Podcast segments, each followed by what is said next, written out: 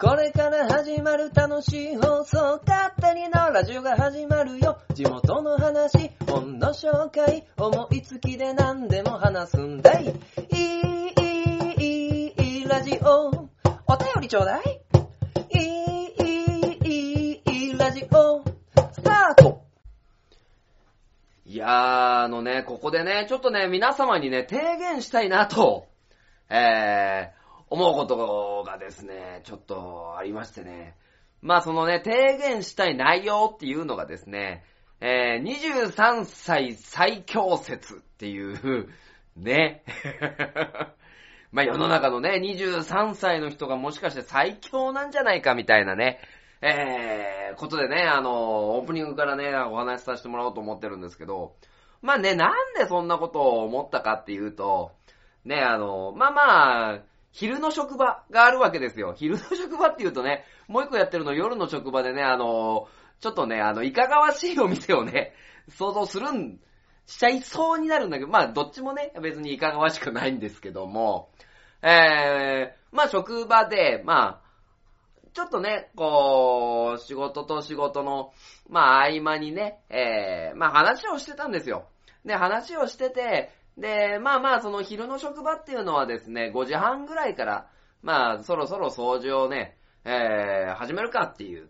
ね、あの、ところがあって、でね、あの、ああ、そろそろそんな時間だなと思ってたんですね。えー、時計の針はね、5時20分です。で、えー、その見てた時計ってのはですね、アナログ時計だったんですよね。で、まあ、喋りながら、で、その、23歳のね、あの、新人の女の子がいて、えー、その、新人のね、えー、女の子が、まあ、その会話にはね、確か混ざってなかったんですけど、とととーと喋ってるところにやってきて、すいません、こっからね、もう驚愕なんだけど、このすいませんの後。すいません、すいません。あの、もうすぐ5時半ですかって聞いてきたんですよ。もうすぐ5時半ですか時計の針は5時20分。で、まあ、あと10分で5時半だから、もうすぐ5時半なのは確かなんですよ。え、え、え、え、な、なんで？つって。あ、あそこ時計あるよって、もうお店の時計指してね、えー、5時20分だよね？みたいな話をしてたんですけど、なんかね、あの、アナログ時計が読めないらしく、読めないのかな？どうなんだろう？あのー、時計の針5時20分だよって言ったら、まあね、それ、まあ、それを聞くっちゅうことも、えー、まず、あの、僕としては、驚愕なんですよ。驚愕。それは5時20分だろうって思うんですけど、で、まあ、時計、まあ、まあまあ、えー、まあ、まあ、100歩譲って分かろう、100歩譲って分かろうっていうところなんですけど、まあ5時20分。え、でも、え、分かんないの？アナログ時計って言ったら、はい、あの、私デジタル派なんだよって返されたんですよね。ありえますか？時計ですよ。デジタル派とか、アナログ派とかの問題じゃないっていうね。まあ、う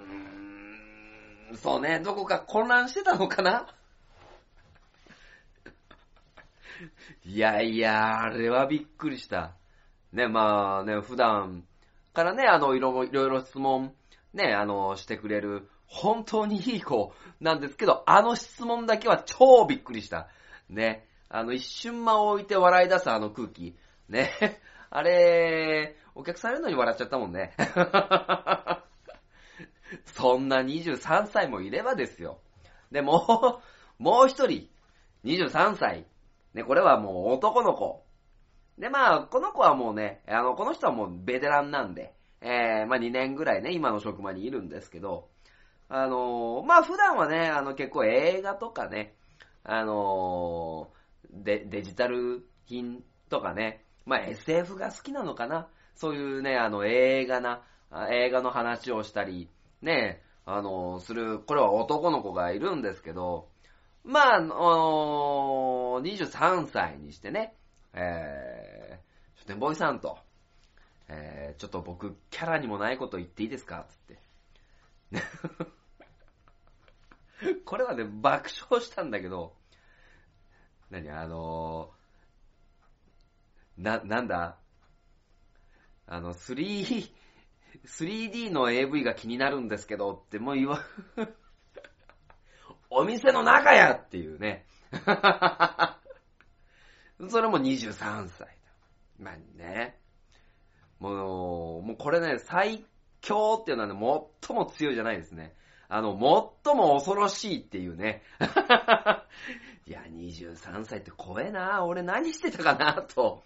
ね、えー、思うと、まあ、世の中のね、23歳に恐怖しか持たない、えー、私がお送りします。勝手に縄ラジオ第107回。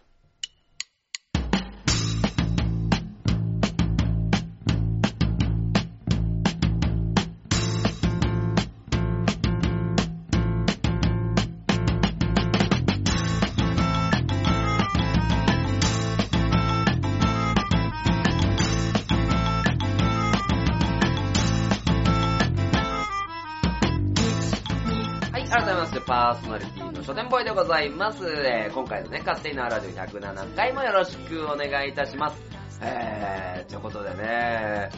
まあ、23歳ね。まあ、でも23って、一番楽しいでしょ。あの、生きてるのが。いや、あのー、僕がね、まあ僕基本的に今この瞬間が、あのー、人生で一番楽しいって思ってるタイプの人間なんでね。まあそれに比べりゃいいんだけども、あのー、まあそういう考えの僕にしてみても、まあ23歳中、年齢ね、これね、一番いいと思うんだよね、本当に。あのー、僕正直、社会人になってからのが楽しいんですよ。あの、生きてるのが。生きてるのがね。生きるってなんだろう。生きてるのが一番楽しくて。で、まあそのね、小学校はいじめられてたしね、中学校も中1までいじめられてて、中2、中3はね、まあまあ、あの、バカみたいな話だけして、で、高校もね、高1から、違う違う、高2から高3まで仮進級だしね、なんかね、こう、努力っていうものをですね、あの、してこなかった学生時代なんですよね。で、さらに言うと、あの、年齢が上がっていくことによってできることが増えてくるじゃないですか。車乗ってどっか行ったりとか。ね、あの、例えば夜遅くまでね、遊んだりとか。あそういうのがね、一番23ぐらいからでき始めるのかなと思うと、まあ、23バリ楽しいよね。バリ楽しいよね。マジマンジーみたいな感じなんだけど。あのだからね、まあ僕18でも、就職してたから、まああのね、23はもうある程度の、まあ年齢になってたんだけども、まあそれでもね、あの23っていう年齢をですね、あのまあまあ仕事もしかり、遊びもしかり、でね、あのー、特に恋愛なんて一番楽しい時だよね。もう今は、もう奥さんいるから遊べないっていう それ当然なんだけども。えー、というのもあってね、あのー、まあまあ、その、驚愕の、えー、23歳最強説を唱えながら始まったね、えー、この勝手に縄ラジオなんですけど、まあ珍しくね、あの、今、一応僕ね、あの、オープニングとか、あの、前半後半のテーマって揃えようと思ってるんですけど、今回、えー、バラバラです。えー、じゃあ何を喋るのかっていうところで言うと、まあ、今回ね、あの前半は、えー、4月28日にあったんですね、あの、東海山の出演したワクワク春祭り、幸せ村ワクワク春祭りのですね、えー、なんて言うんだ？レポ レポを、えー、送らせていただこうと思うのと、えー、後半はですね、本の、まあ、紹介をさせてもらおうと思ってます。で、今回ね、よいしょ。紹介させていただく本は、えー、心が雨漏りする日には中島ラモチョというところでですね、えー、この中島ラモさんのエッセイをですね、えー、読んでみての感想をですね、感想というかその、これもレポだね、レポ。を、えー、していきたいなと思っておりますので、えー、このね、勝手なラジオ107回もどうぞよろしくお願いいたします。ねえ。いやー、23なー。今の精神のまま23に戻りたいなー。な、えー、ヨタ話はちょっと置いといて、それでは、スタートしましょう。えー、この番組は愛知県東海市に住みます書店ボーイが勝手にお送りするラジオです。スタートしまーす。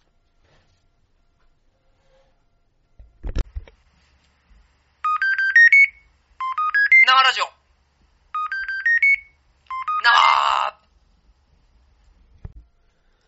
はい、えー、では、勝手に縄ラジオの前半ですね。前半は、えー、幸せ村、えー、ワクワク春祭り、えー、4月28日に行われたチサメディアスさんとアイコンサービスさんの、えー、イベントにですね、東海沢が出演したというところでですね、その、レポ、レポですね、を、喋れてない。レポをですね、えー、お送りさせていただきたいと思います。でね、あのー、まあ、これね、あのー、ハガトマっていう番組を僕やってるんですよ。ね、鋼のトマト。ね、鋼のトマトっていう番組でもね、振り返ると思うんだけど、まあ、先にね、あの、やっちゃおうと。ね。えー、まあ、勝手になラジオ本妻なんでね、僕の。で、ハガトマは不倫相手というところで 先にね、えー、喋っちまおうということでね、あの、一緒にハガトマでやってるモッチなんかは、まあ怒るんじゃないかなと思うんだけど。いやいや、もういいの。いいの。俺、この4月28日ね、あの、いろいろ衝撃的な、あの、ことが、ちょこちょこ、ね、起こりましたので、えー、それでね、あの、お話しさせてもらおうと、えー、思います。でね、あの、東海座賞なんですけども、まあ、従来のパターンって言うとちょっと難しいんだけど、えー、ここ最近の、えー、東海ザー賞のスタイルっていうのは、まあまあ、あの、先にね、あの、音源を取るカンパケっていうのをですね、えー、使ってるんですよね。えー、もう、はじめに声入れをして、で、えー、BGM をつけて、で、それに合わせて、えーまあまあ、ね、あの、物語を進行させていくっていうね、あの、ところを主で、えー、やってきたんですよね。ただ、今回、いろいろ人員の都合がつかず、で、まあ、ね、まあ、モッチとね、今怒られたっていうですね、モッチとですね、二人で、えー、このステージに出ることになったんですけども、まあ、二人で出る、で、音響さんも、まあ、チタメディアスのさんのね、えー、方が出てる。で、ちょっと準備期間も少なかったっていうところをですね、踏まえまして、まあ、今回はですね、マイクパフォーマンスで行きましょうっていう。ね、あのー、もう基本的にそのカンパケであれば、ね、あの、始まって、えー、音が出て、それに合わせて、で、当然そのカンパケのですね、音をね、あの、超えることはないんですよ。ね。だって、声ももう入ってるし、声、ストーリーは進行していくんで、あの、気をつける部分としては動きがちゃんとできてないとか、ね、合わないとか、そういったところを注意するだけなんですけど、まあ、今回、もっちと、えー、二人で、で、ちょっと準備のね、あの、都合がつかなくて、でも、東海座と、えー、怪人役の人間が、マイクを持って、えー、まあまあ二人でね、あのー、だいたいこれが何分、これが何分、あれが何分で、これで締めて。っていうですね、あのー、イベントをですね、あのー、やろうと思ったんですよ。で、当初の計画だと、えー、ここはもうカンパケで作った、作って、もっちがね、作ってくれたんですけど、まあ、あの、サビル兵っていうですね、まあ、今回、今回、あの、こと細かに説明するのは、あの、記録係がいないんで動画が撮れなかったっていうのが、まあ一つね。一つ。あるので、まあちょっと、初めから詳細に、まあ喋っていこうかなと思ってるんですけども、まああの、サビル兵ね、あの、東海座は、あのー地底深くのアイロニアスというところからやってきて、で、すべての鉄を錆びさせるアカンガネというですね、あの敵と、えー戦っておりますので、で、その敵の、まあ、ある種雑魚キャラ的な立ち位置に、まずサビル兵っていうのがいます。で、このサビル兵が出てきて、で、まあ、あのー上のね、幹部から高性能の機械をですね、あの頂戴してきて、えー俺もこれで世の中を錆びさせる功績を上げてやるんだ、みたいな音声を取って、で、それを東海座がやっつけるっていうあの、オープニングがあったんですよね。で、これがおおよそだいたい3分ぐらい。で、ショーは14時から14時20分のショー。で、3分ありました。えー、で、えーサビル兵は吐けます。で、ここからはもうですね、全部マイクパフォーマンスよ、なんですよ。17分間。17分間のマイクパフォーマンス。で、サビル兵は1回吐けて、で、まあその間ね、あのー着替えをして、着替え？着替え？えーもう一人ですね、サビル・ベーダーっていうのがね、この後出てくるんで、サビル・ベーダーを登場するまで、東海沢さんが、えーその場のトークで、トークで、えー会場を盛り上げる。っていうのが、まあ、おおよそ記録してた時間的には3分の、えー持ち時間っていうところで、その3分後には、基本的にサビ、えー基本的にサビル・ベーダーっていう敵の幹部がやってきて、えーそこからまた物語が変わっていくっていうところなんですね。で、えー、まあまあ、東海沢さん喋り始めました。いや、まずサビル兵、やっつけます。で、東海沢来ます。みんな大丈夫だったか。えー、あかんがね、のサビル兵は私がやっつけた。つって。さあ、あの、せっかくね、あの、幸せ村は、今私がパトロールしていて、えー、みんなのことを守るんだみたいな話をしながら、で、あかんがね、若いやつで、こういうやつで、みたいな。で、まあ、このみんな、つって、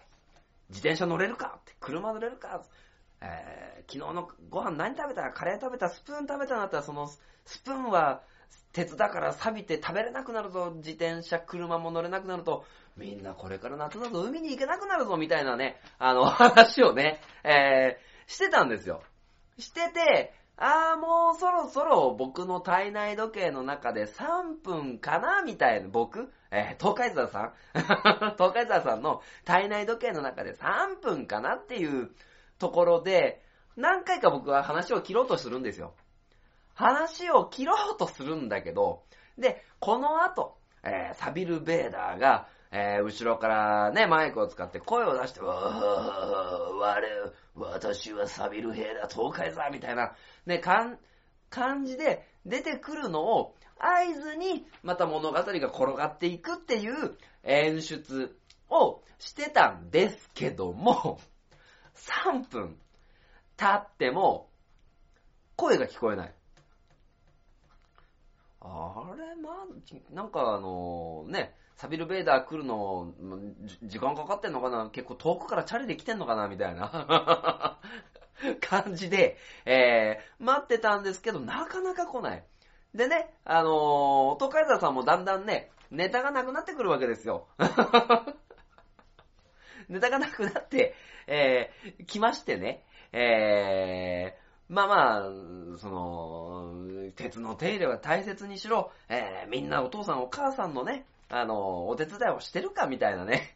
どんどんどんどんちょっとね、別のベクトルの方向に話が進みながら、あの、ちらーっとね、横目でね、あの、メディアさんの関係者さんを見に行くと、あれ？つって。全然、リハーサルで見たのと違うなーっていうので、えー声をかけに行きます、サビル・ベーダーに。えーまあまあ、後ろのパーテーションみたいなところでね、サビル・ベーダーね、えー着替えてるわけなんですけど、で、どうやら、マイク、マイクのね、あの、トラブルで、後ろでね、声を出してたみたいなんですけど、マイクに乗らないんで声が乗らなくて、ようやくそこの調整をして、えー、サビル・ベーダーが出てきますと。ね、えー、いう流れになって、まあ内心ね、東海道さん助かったみたいな 感じになってるんですけども、えー、まあ、ようやく出てきますわな。で、その後の流れとしては、まあ、もうここからはもう完全に1対1のマイクパフォーマンスなんで、えー、お前のやってることは絶対許さない世の中の鉄すべてを錆びさせるなんて、そんなことやめろとか、ああ、東海座お前をやっつけてやるみたいな、えー、やりとりをちょっとして、で、えー、そこから、ただ、あのー、普通に戦ってしまうと、えー、この、東海市、まあ、サビル・ベーダーはね、敵の幹部なんでね、ものすごく強いわけですよ。でね、そんなところで東海ザーさんと一緒に戦ってしまうと、あのー、まあ、ドラゴンボールみたいにね 周りに影響が起こるわけですよ。まあ本当にね、ガーンってね、剣でね、引っ張ったらね、ダンダンダンダンってぶつかってて、あの、岩山を4つ5つね、壊すぐらいの勢いのね、被害が出てしまうので、ここで東海沢さんが、えー、提案をします。歌合戦しようと。歌合戦しようっていう、この話の流れ。で、えー、東海沢の、えー、曲、テーマソングで、その名は東海座っていう、えー、曲があるので、で、これを、えー、歌う。二人で歌って、どっちが上手だったかっていうのを、えー、見に来てくれた人たちに、えー、投票で決めてもらおうって、拍手の量で決めてもらおうっていう流れを組んでたんですね。まあ、これは、ある程度、えー、まあ、うまくいきました。ね、あの、ミュージックスタートから、えー、その名は東海沢がかかり、ね、えー、まあ、歌合戦をして、でね、まあ、サビル・ベーダーはですね、サビル・ベーダーって言うぐらいなんで、サビを歌いたいって主張するんですよ。で、サビを歌いたいから、えー、まあ、しぶしぶね、あの、サビを歌わせるんだけど、まあまあ、あのー、ドヘタなわけなんですよ。まあ、言っちゃえば、ドマル、ドラマルモンの、ジャ、ジャマルアンみたいな、ジャ、ジャイアンみたいな、俺はみたいな感じで、えー、歌って、で、子供に聞か、き子供、お子様とか、あの、お客様に聞いてもらって、どっちが、まあ上だったのかっていうのを、選んでもらう。で、ここは、えおそらく割かしうまくいったんだけど、ちょっと不安に感じてたのは、あの、サビル・ベーダーが登場した時に、ね、あの、小競り合いをしてたんですけど、ちょっとここ、長かったなっていう印象がありました。ね、えー、で、極めつけ。で、えー、まあ、前日とかそのね、少し前に、あのー、今回二人であるモッチと相談をして、何か配りたいねって。あの、20分って時間ってね、あの、結構相当なんで、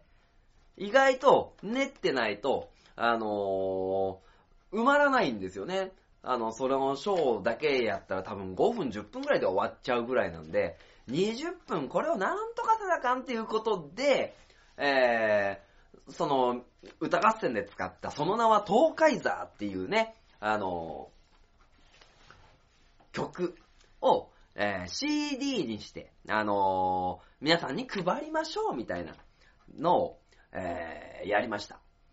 で、まあまあ、初めの想定では、まあね、欲しい、まあ、東海などさんのサイン入りだと言ったところで、まあもらってくれるのは多分一人や二人それぐらいの人しかもらってくれないだろうなと、え、思ってたんですよ。思ってたんだけど、えー、ね、歌合戦終わってみんなありがとう !TKK おういう鉄鋼も言ってくれよみたいな感じで、えー、東海山勝利して、えー、みんなに CD を持ってきたぞっていう流れを、えー、二人で作ったんですよ。二人で作って、で、えー、その前の段階で、あのー、これはもうほんと裏話ね。あの、裏で、裏で裏の話をするけども、えー、裏で裏の話をするけども、CD ここに置いときますねってとこになかったんです。なぜ、あの、わかった、と、取りに行ってくるぞって東海沢さん舞台からはけました。で、裏のパーテーションの中に戻って、ここに置いときますねって言ったところに CD がなかった。なかったんですよ。あれあれないないって言って、結局戻ってて、おい、サビルベーダー、CD どこにあるんだっていうコメントね。ありえないよね。なぜサビルベーダーが持ってくるんだって話なんだけど、もう見つからないから。で、配るって言っちゃったから。ね、サビルベーダー、お前 CD をどこに隠したんだみたいな、あの、コメントをしい、サビルベーダーが舞台からはけ、裏から、お前何言ってんだ、ここにあるじゃねえか、みたいな、あるじゃないか、みたいな感じで、え帰ってきた。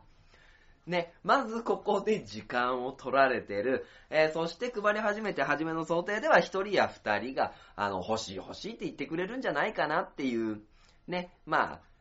配っても1人や2人でもらってくれ、みたいなことを言いながら、その後グリーディングしながらね、あの CD 配れたらなと思ってたんですけども、はいはいはいはい、欲しい欲しい欲しい欲しいの、えー、お客様の声ね。で、えー、舞台に群がる、ね、あの、お客様たちに一人一人に渡して、はいはい、どうぞ。もうここでもオーバー。で、エンディングして、ね、あの、ちさメディアスの司会の森千秋さんとも最後、えー、ちょっとフリートークみたいな感じで、絡み、ね、だいぶ俺喋ってる疲れてきたな。絡んで、えー、あれ、なんか3分ぐらいもしかすると遅れちゃったんじゃないかなと 思ってたんですよ。で、えー、こっそりね、時間、まあもう、東海座さんね、時間見えないんで、えー、時間何時ですかと。これはね、本当に笑い事じゃなくて、あの、本当に申し訳ない反省点なんだけど、えー、2時から2時20分の、えー、ショーで、えー、東海沢さんのショーが、えー、終わったのが、えー、2時半、10分押し。もう、終わった後は、血の気がさーっと引きまして、えー、もう本当にね、東海沢さん、そして、もう書店ボーイもっちともに、えー、もう関係者各位様に、えー、平謝りですよ。もう本当に、もう驚愕の10分。驚愕の10分押し。まあ、こんな風にね、ラジオでは喋ってますけど、本当に反省して、えー、ちょっとね、本当にごめんなさいみたいな、あのー、話をして、あの、賞味30分ね、賞味をしちゃったっていうのがですね、ありましたね。いやいやいやいやいやいやいや、でもね、本当にこれはもうね、あの、ものすごく、反省、あの、しないと、いけない、あの、レベルというかね、えー、話ですね。いやー、本当にね、まさかそんな10分超えるなんてっていうところもあったし、で、あとはその、1週間ぐらい前にね、まあ、CD10 枚ぐらいですかねっていう会話に、まあ10枚ぐらいでしょうっていう会話をしてたね、あの、僕たちを、まあ、ちょっとやっつけたい。あの、その、舞台降りた後も東海座はね、ちょっと子供が、あの、寄ってきてくれ、寄ってきてくれて、集まってくれて、あの、なんか CD もらえなかったとかね、あの、そういう声をいろいろ聞いたんで、まあそこはですね、しっかり、あの、準備しなきゃいけなかったなと。うーん、ただ、あの、ショーとしてはまあ、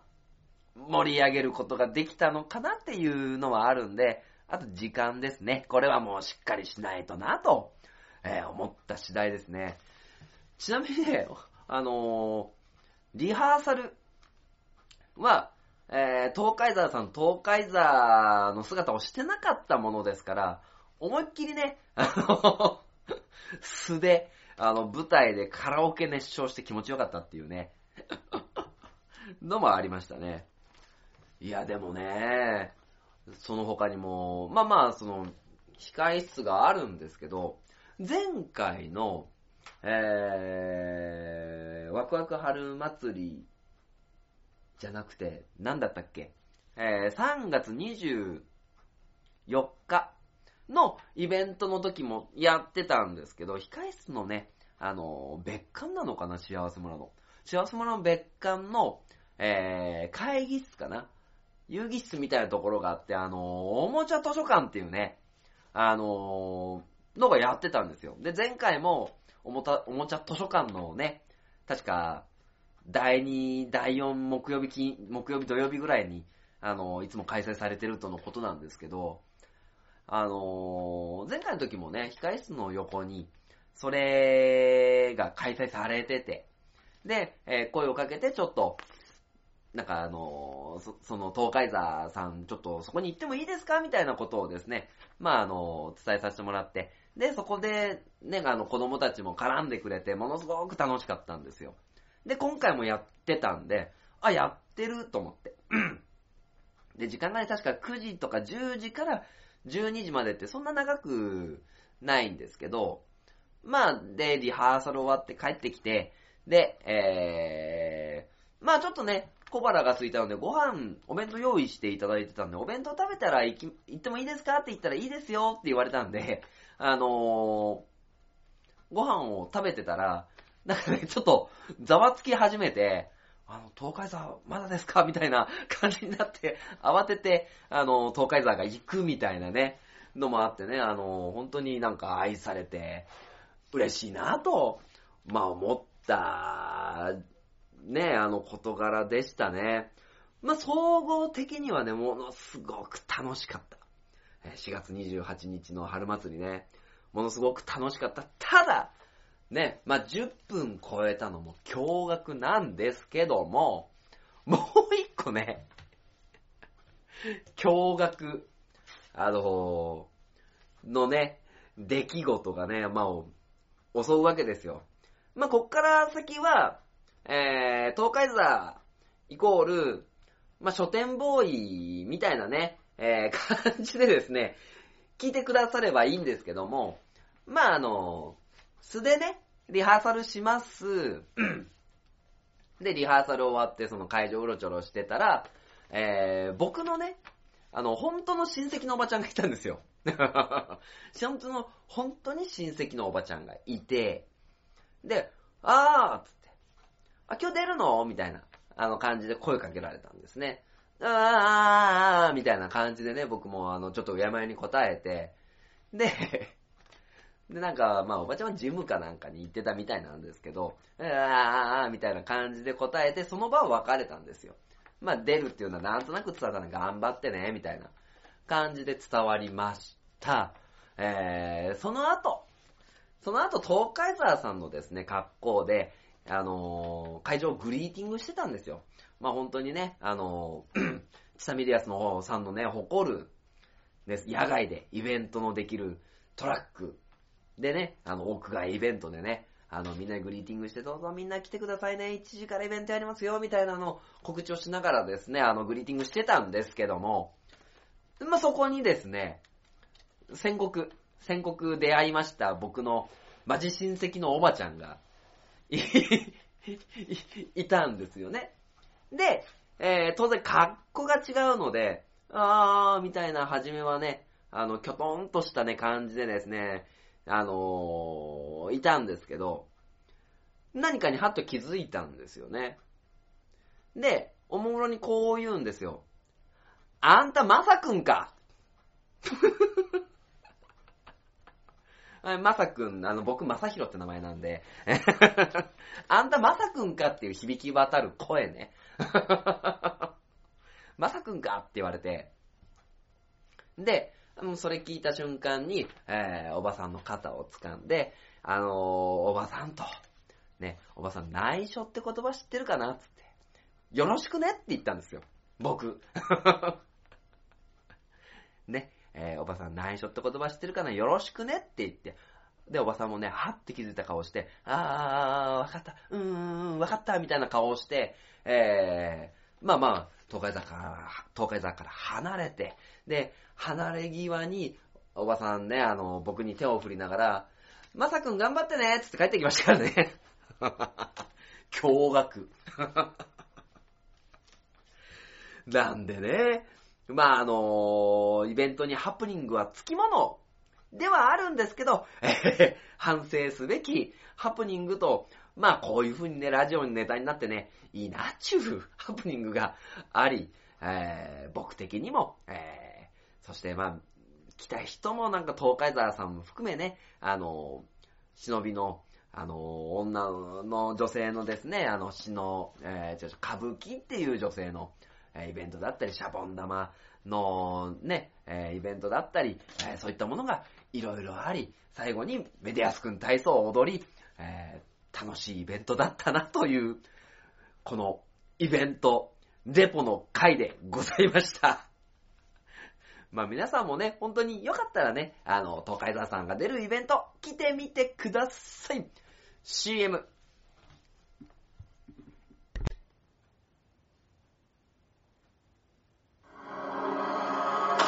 鉄の町、愛知県東海市が今、危険にさらされている。この町は、俺が守る。フラッドイン私は地中深くにある鉄の国アイロニアスから愛知県東海市にやってきた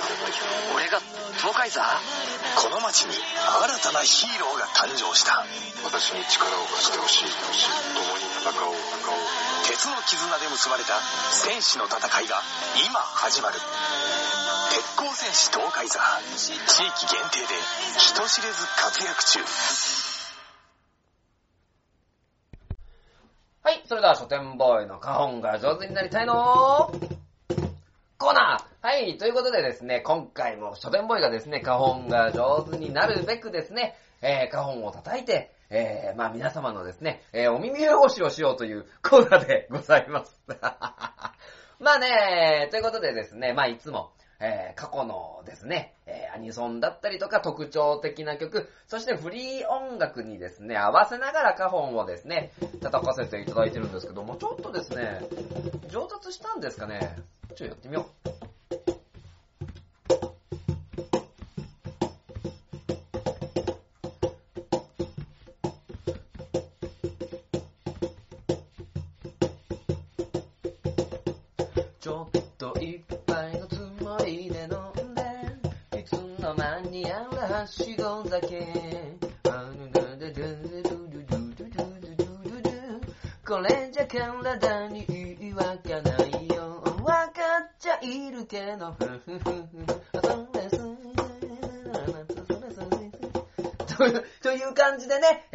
をですね、叩きながら、えー、まあ皆様のですね、えー、お伺いを立てようというところでですね、えー、今回もですね、今回は、そうね、あの、フリー音楽に合わせて、あの、花本を叩かせていただきます。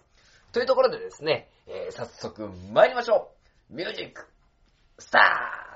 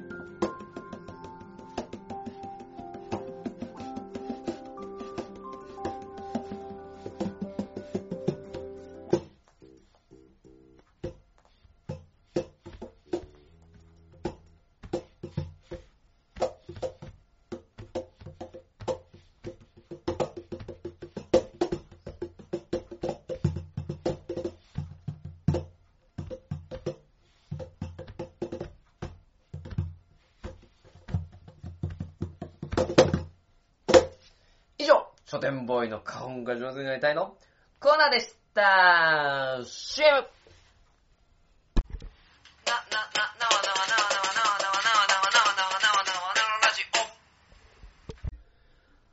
はい。では、さて、後半は、まあ、いつも通りね、あの、本の紹介をさせていただきます。で、今回ご紹介させていただく本は、えー心が雨漏りする日には中島ラモさんが書かれた本ですね。まあ、あの中島ラモさんといえばね、まあ、2004年に、もうちょっと52歳で亡く、ちょっとね、早いですけど、亡くなってしまったんですけども、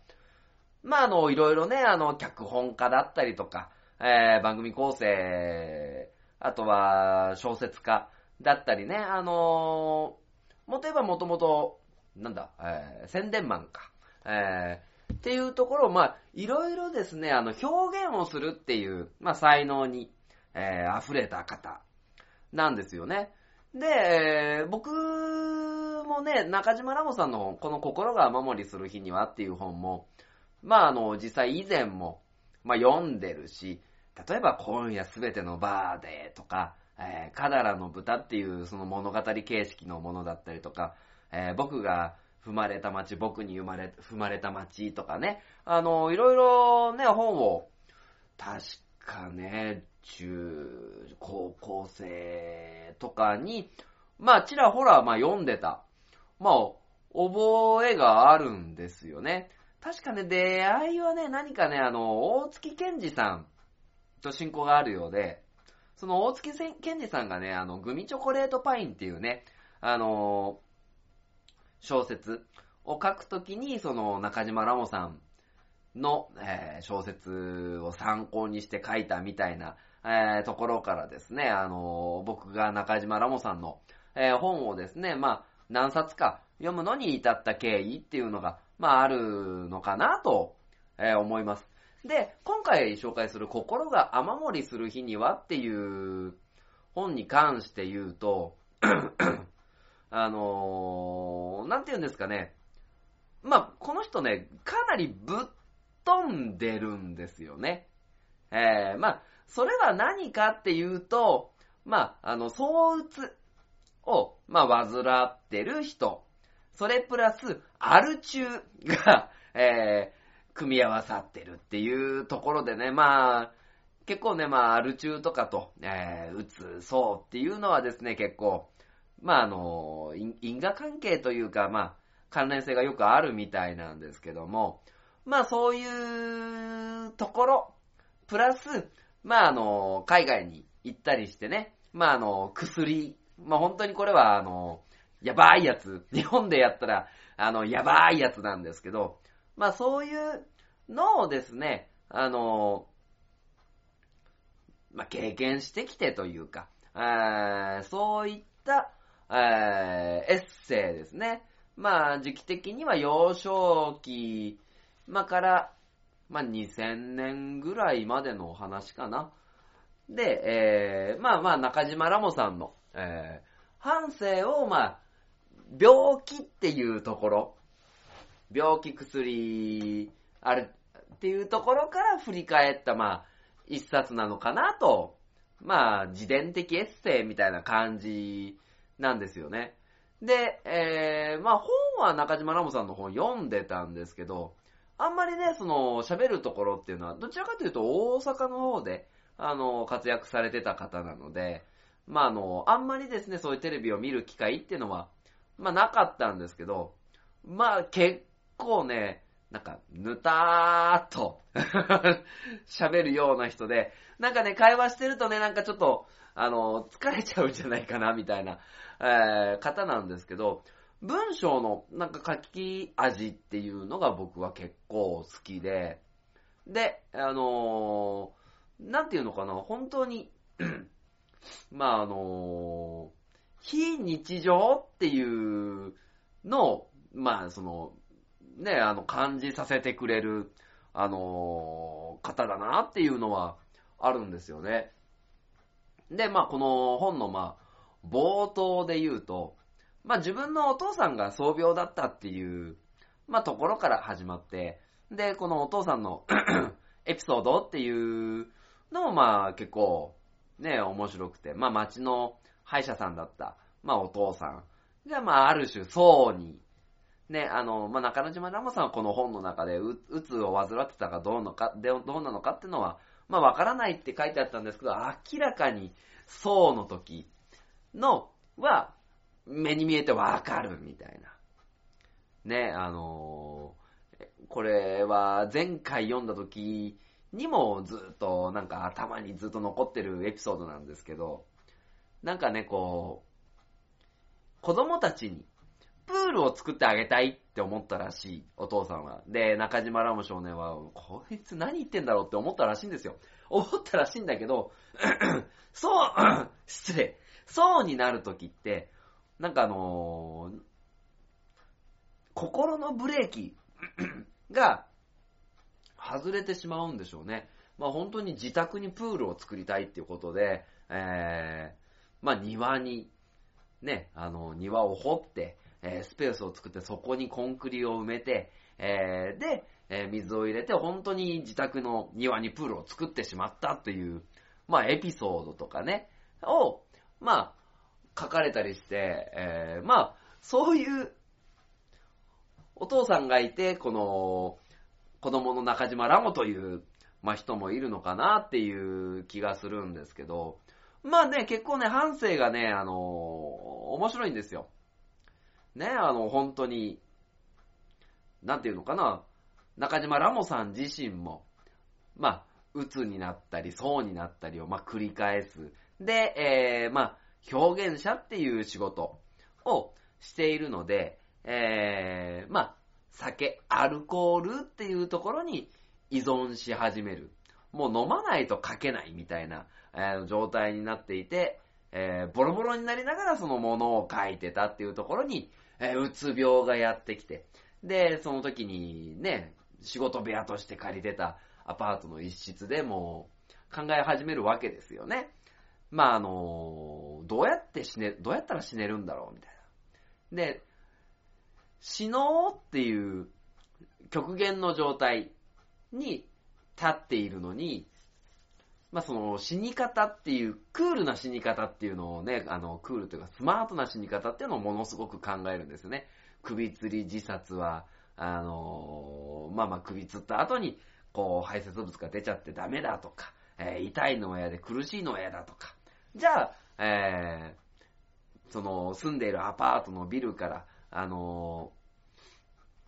いや、住んでるところは、まあ、そんなに高いところじゃなかったのかな ?5 階とかだから、もっと高い高層ビルに向かおうとしたところに、えーその当時の、確かマネージャーの人が来てくれて、はっと我に返って、えー、うつ病で自殺願望が出てるから助助けてくれみたいなね、ことを言ったりとか。で、その時はなんかもうものすごいもう自分は何でもできる睡眠時間も1日1時間ぐらいで済む。えー、気づいたら何か書いてる。で、そうになって、インドに、インドかな？インドかエジプトかなんかに行って、そのエジプトの空気に触れて、えー、なんかね、この、カラー、T シャツのカラーに対してずっと怒っていて、えーその舞台の練習が、舞台の主催者がいるとできないとかね。で、就職するときも、まあ、あの、学生結婚を確かこの方されたと思う。学生結婚かなしたと思うんですけど、まあ家を買ってね、まあそこの家にですね、まあホームレスだ、売れてない役者だ、なんだかんだごった返しても本当に人が集まって、でね、あのヘロインをやりながら、え1年ぐらいはラリパッパーしてたんだけど、まあ子供が生まれるってことで就職しないといけないみたいなところでね、まあなかなかね、あの普通の人では味わえない、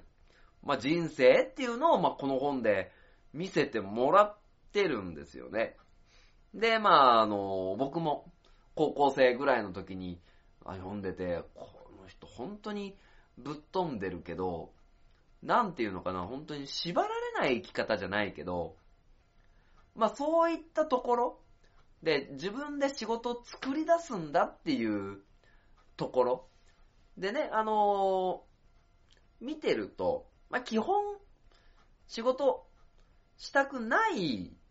人なのかなとは思うんですけど、でも、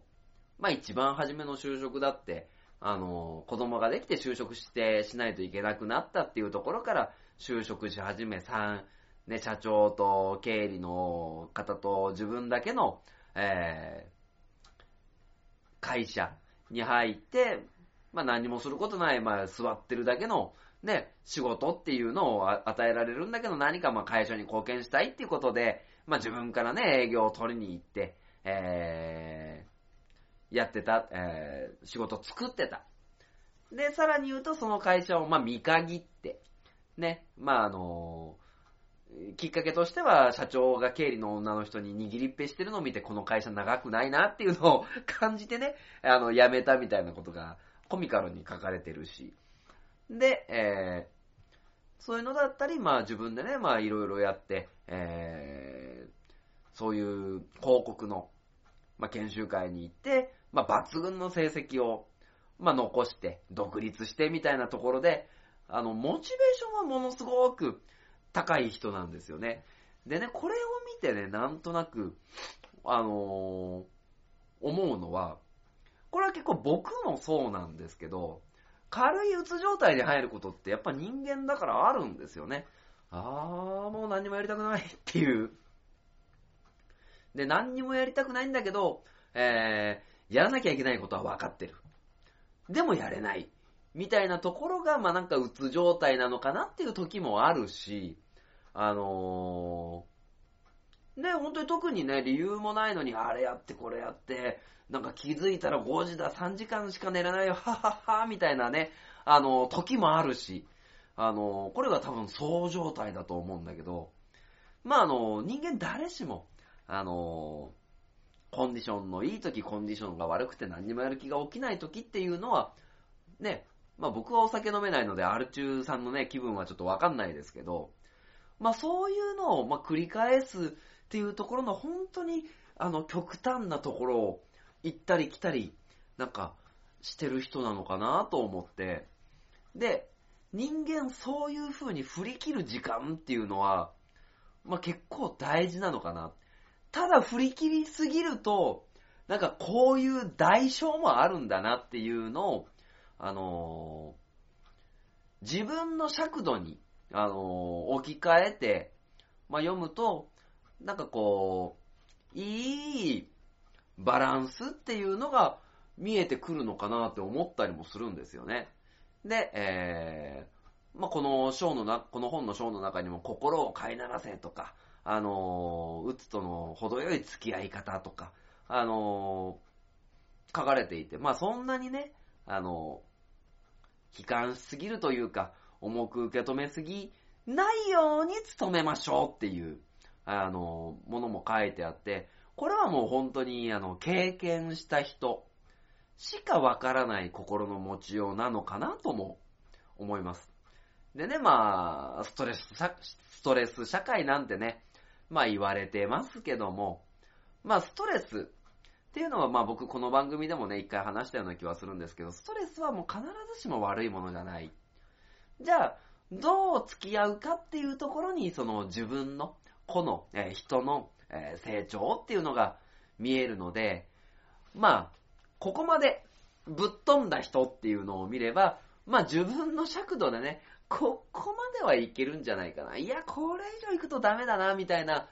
のをですね、まあコミカルに学べる一冊じゃなんじゃないかなと、え思いましたので、まあ僕もね、中島ラモさんの本、ちょこちょこ、あのー読ませていただいてるんですけども、まあ、一回ね、あのー触れてみて、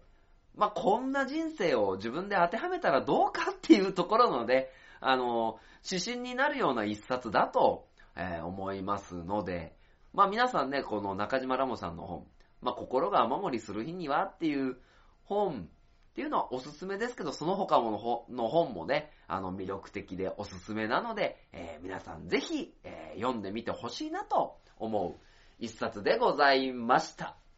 ねえ、本当に、この生き方はできないなってすごい思うね。なので皆さん一回読んでみてください。ということで、えー、勝手にラジオのエンディングに向かいます。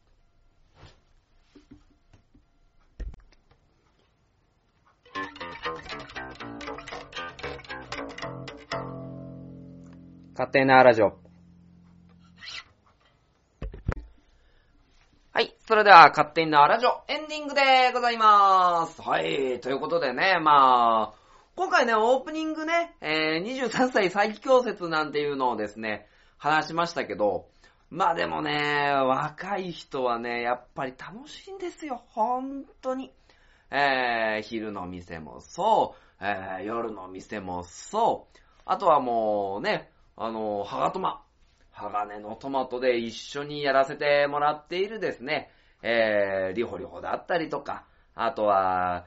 ヤギッチ。まあ、ヤギッチはですね、バンドのボーカルやりながら俳優もやってね、ハガトマの星野源だなんて言ってますけど、で、最新回でね、えー、まあまあいろいろお手伝いを、あの、していただけるというところでね、あの、東海市のアイドル上がりをカホさんもですね、えー、まあ、母とまファミリーというか東海ザプロジェクトに、えー入ってくれてね、あのーいろいろ、まあ、モチベーション高い人もいりゃ、低い人もいりゃ、みたいなね、えー感じなんですけども、やっぱりね、あのー若さにはですね、可能性が、ものすごい、あるなと、思うんですよね。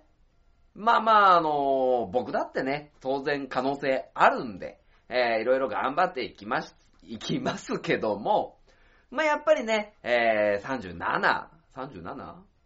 37かな ?37。もう最近自分の年齢がわかんなくなってくるんですよね。37というところで、やっぱりその20前半、18、9、えーの人たちと比べてはね、あの、取り巻く環境も違うし、えー、よっしゃ行くぞって入れるところも違うしね。まあ、そういうところで言うとね、まああの、やっぱり若いっていう、若いっていうか年齢がね、あの、若いっていうのは伸びしろがまだね、いっぱいあるし、えー、えいとね、飛び込める勢いもあるし、まあそういったところではね、あの、羨ましいなと思いますよね。まあ僕もね、なかなかエイト行きたいと、まあ行くときは行くんですけど、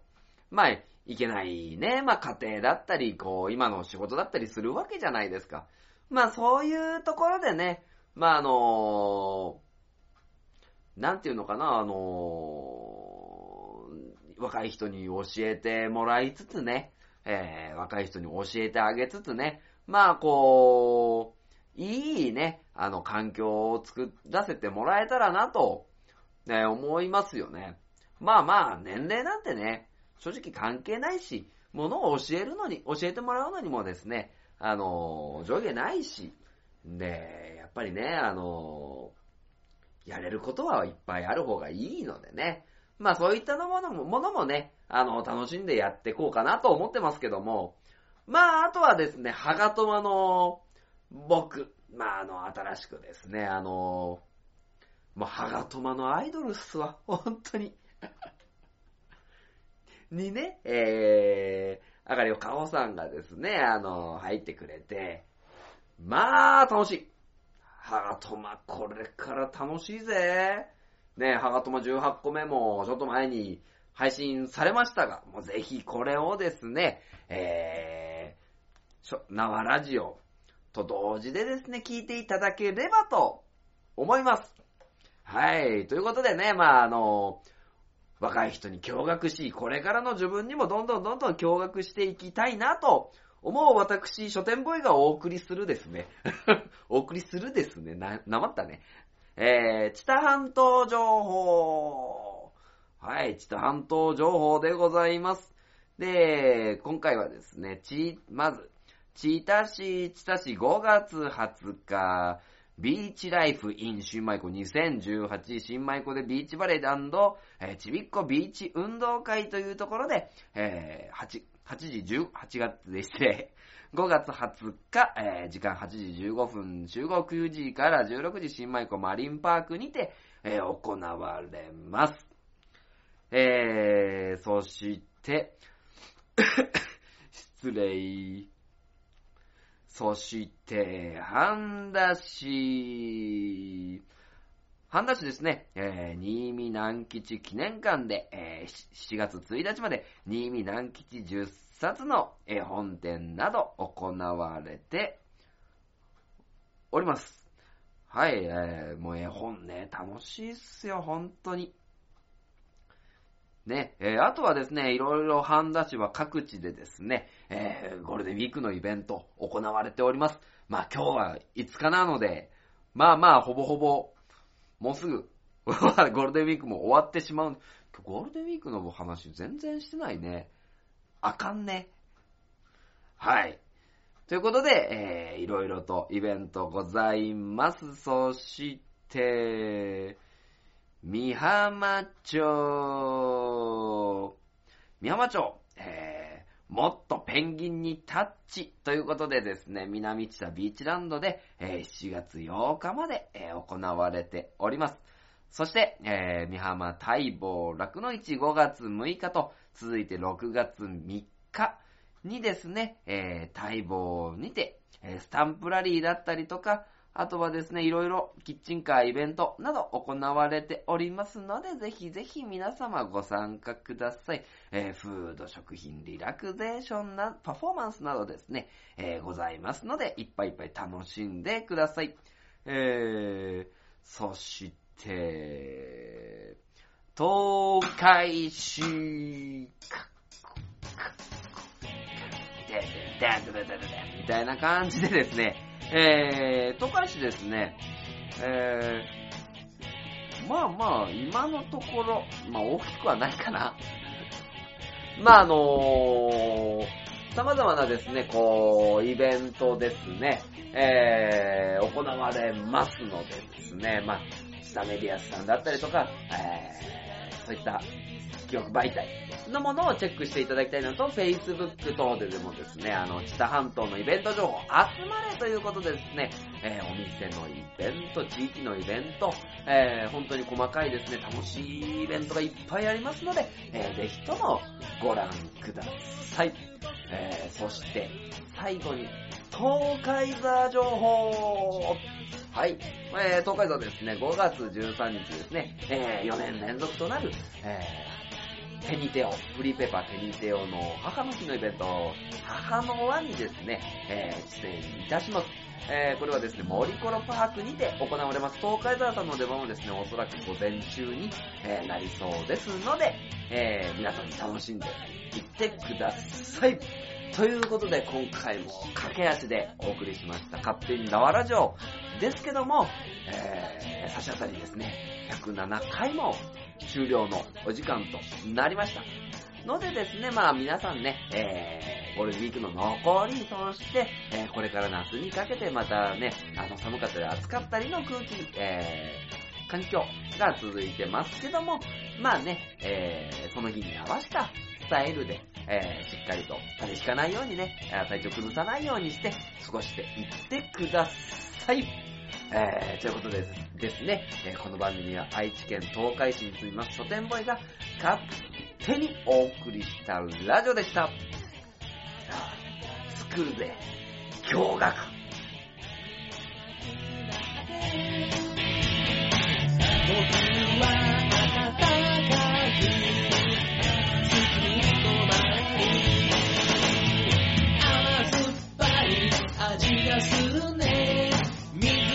す